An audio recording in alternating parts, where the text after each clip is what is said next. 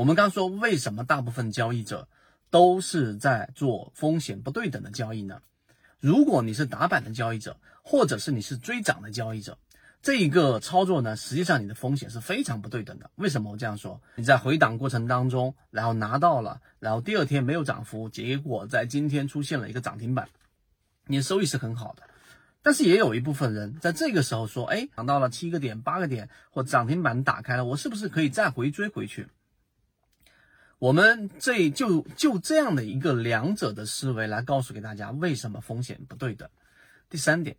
那如果你是追涨或者追强，你要考虑到一个问题，这种模型实际上打的是我们所说的情绪，是游资那一个套路啊，也就是说你要知道它的情绪是不是有承接，你要打的是第二天的溢价，那么这种是清晰的交易模式。但是我可以告诉给大家。我们所接触到的百分之九十九的交易者去打板和追涨的原因是在于，我看到这个标的在之前了，我关注过它，但是今天它已经出现上涨了，从表现上已经反映出它是一个强势标的了，也就是说它的确定性已经很明确的情况之下，它的趋势已经很明确的情况之下，有所有的交易者都看到这样机会的时候，然后你去追涨。你去追涨的情况呢，很小的概率是你能够拿到持续性上涨的妖股，大的概率是你到第二天有一两个点的溢价，你不舍得离场，然后往下一打，可能就是七个点到八个点的亏损，甚至于导致于趋势的连续性的下跌，你就会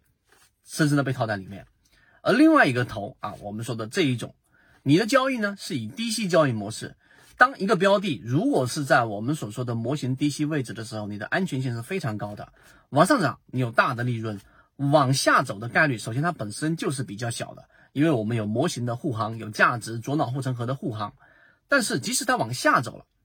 你也有很好的心理优势。而往上走，它涨停板也好，二十个点也好，十七个点也好，中间所差的那个呃百分之三、百分之五左右的利润。其实对于你本身操作的影响并不大，这样你能更好的去执行。所以你听我这样描述之后，我们在实战过程当中就在不断的给大家演示这两者的差异。我们告诉给大家，低息交易模式才是散户能够被复制的交易模型当中的理性交易模式。圈子从二零一六年到现在都分享模型，一方面是自己记录自己的交易系统，另外一方面可以帮助大家建立完整的交易系统。系统进化模型可以一步关注泽西船长公众平台。